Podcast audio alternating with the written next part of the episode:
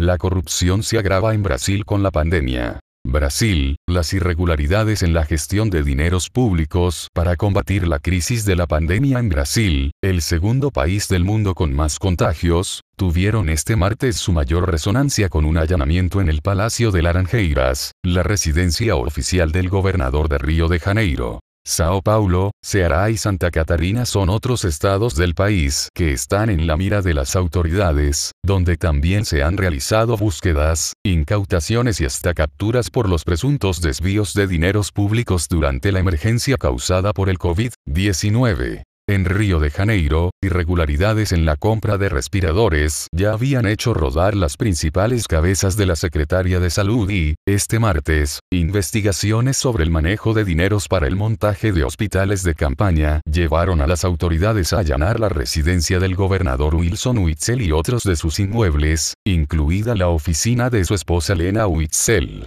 De acuerdo con las indagaciones, existe una red de corrupción que involucra a funcionarios de la Administración del Sistema Público de Salud del Estado de Río de Janeiro.